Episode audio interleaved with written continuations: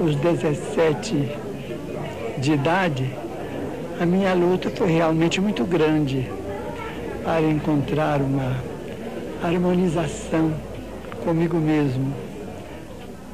Mas desde 1927 eu tenho a felicidade de estar com as minhas modestas faculdades mediúnicas subordinadas aos princípios da doutrina espírita.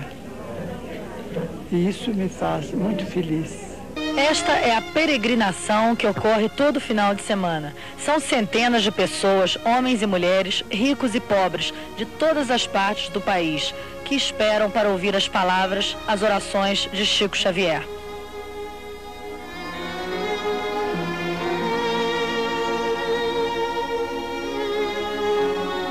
Dentro do centro espírita da prece, Chico fica rodeado pelos médiuns que o auxiliam na corrente espiritual.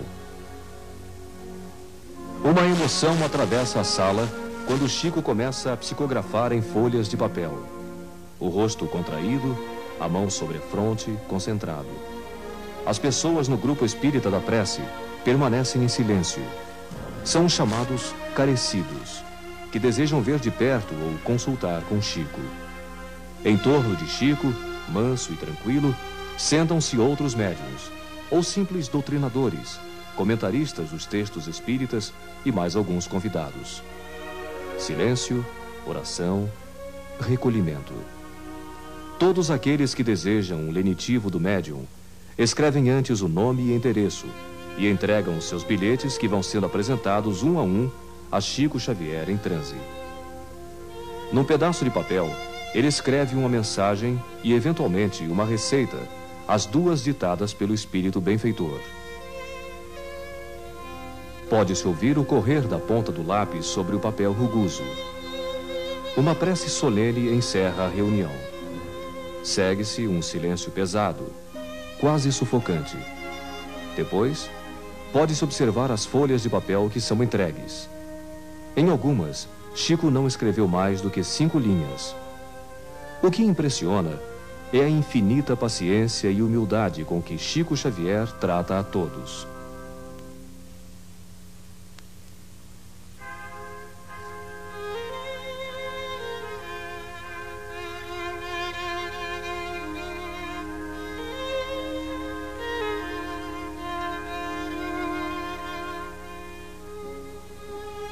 Amado Jesus, nosso mestre e amigo constante, finalizando as nossas tarefas da noite de hoje, nós te agradecemos por mais esta oportunidade de aqui nos encontrarmos, Senhor, em instante como esse, em que podemos estar nos nossas meditações e prece. Chico Xavier precisa descansar. É demais o esforço de concentração. O guia de toda essa gente procura se refazer. E o chá que lhe é servido parece bastar como alimento após tantas horas de trabalho mediúnico. Beleza espiritual em forma de luz a guiar-nos para a frente e ao lado de nosso carinho mentaliza o outro Pai que se nos faz. Esse é o momento mais importante para os carecidos. As mensagens psicografadas por Chico Xavier são entregues a cada um dos que vieram até aqui para encontrar respostas às suas aflições. Muitas vezes são mensagens singelas, inocentes. Chico, e esperança? As pessoas andam muito sem esperança, muito sem fé no futuro. O que, que o senhor acha? Realmente nós estamos hoje sob a influência de, do, do chamado progresso tecnológico, que alterou muito a feição de nossa vida comum. Nós estamos hoje muito bem aparelhados para facear as nossas necessidades materiais. Mas nós temos de entender que a paciência, a esperança, a felicidade, a paz não são adquiríveis em nossos grandes supermercados. São luzes do coração que nós só podemos obter, creio eu, e creio que creio com certeza, através da fé religiosa. Sejamos cristãos nas diversas interpretações do Evangelho, católicos, evangélicos, espíritas ou não, todos temos em Jesus o padrão da paz, porque se observarmos os ensinamentos dele, que palpitam em nosso coração até hoje, quase dois mil anos passados, nós encontraremos lá no fundo de nossa própria alma, dentro da grandeza externa de nossa vida atual, nós vamos encontrar a paz. Porque é interessante pensar, Márcia, e temos atravessado, do ponto de vista coletivo, situações as mais difíceis e as mais constrangedoras do mundo, os grandes triunfos, as grandes derrocadas. Entretanto, Jesus está em nosso coração todos os dias. Isso é muito importante. Quantas personalidades neste milênio surgiram, se engrandeceram, comandaram a vida comunitária e nós, até certo ponto, esquecemos ou andamos quase que indiferentes ao trabalho que esses grandes homens nos deixaram do ponto de vista do plano físico. Grandes homens que reinaram sobre os acontecimentos da terra, que comandaram a nossa vida. Entretanto, Jesus, por dentro de nós, está cada vez mais vivo e cada vez mais ensinando a cada um de nós que só existe um caminho para a paz, que é o caminho do amor. Jesus Cristo, eu estou aqui. Estamos certos de que o mundo caminha para grandes realizações, caso uma grande guerra não venha nos perturbar.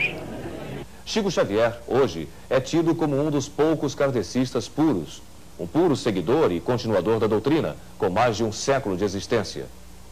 Para alguns, Chico Xavier é um conservador do pensamento de Allan Kardec, talvez o mais completo psicógrafo do mundo. Vida pertence a nós todos, que o mesmo sol nos cobre e nos vitaliza as energias, que as mesmas fontes nos, nos descedentam. Mas, naturalmente, se acalentarmos essas tendências de natureza inferior, a soma de tudo isso tem um nome só, é o nome de guerra, que infelizmente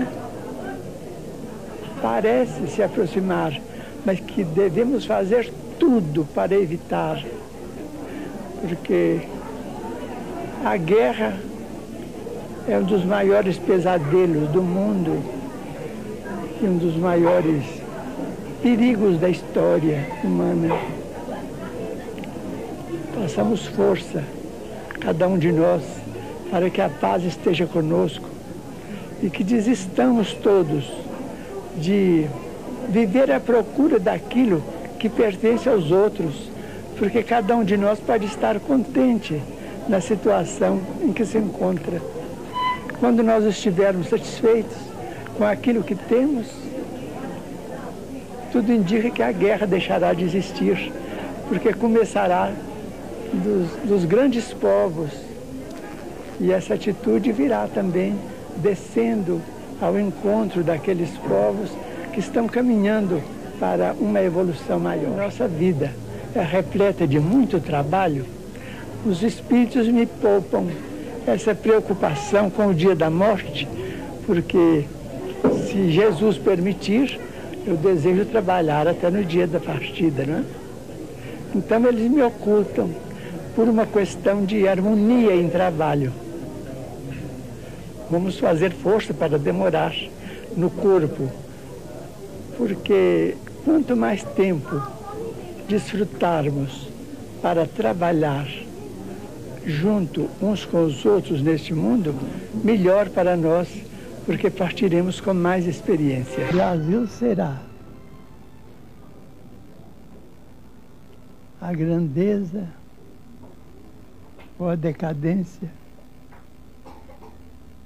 que os homens, especialmente os dirigentes da nação, dele fizerem. Todos devemos trabalhar, né?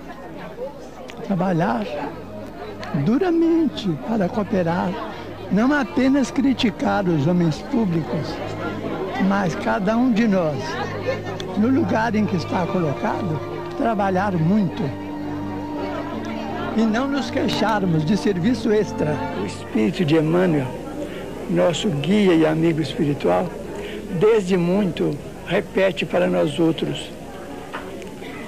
Eu tenho eu não posso dizer que tenho dito, seria pretensão, mas eu me recordo com frequência de que se nós pudéssemos colocar uma legenda à frente de cada agrupamento humano, de cada conjunto residencial, de cada cidade, de cada aldeia, de cada metrópole, de cada grande capital do, do progresso humano, se nós pudéssemos, tivéssemos bastante autoridade para isso, de, escolheríamos aquela frase de, de nosso Senhor Jesus Cristo, quando ele nos disse: Amai-vos uns aos outros como eu vos amei.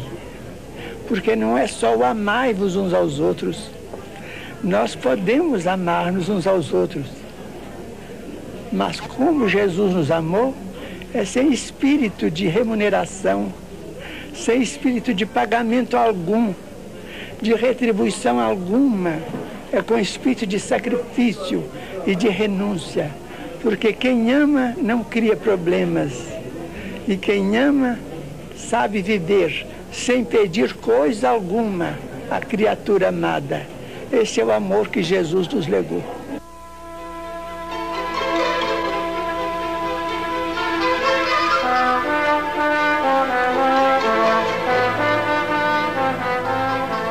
Repetindo um gesto que lhe deu popularidade desde a juventude, Chico Xavier leva a mão à testa e lentamente a outra mão se movimenta. Depois de escrever cinco folhas, conta que a mensagem é do espírito Cornélio Pires, um poeta no século passado. A mensagem é de fé. Lembrei-me de Jesus Cristo, que fez do amor lei das leis. Imaginei escutá-lo ah, repetindo, meus amigos, não julguei, não julguei.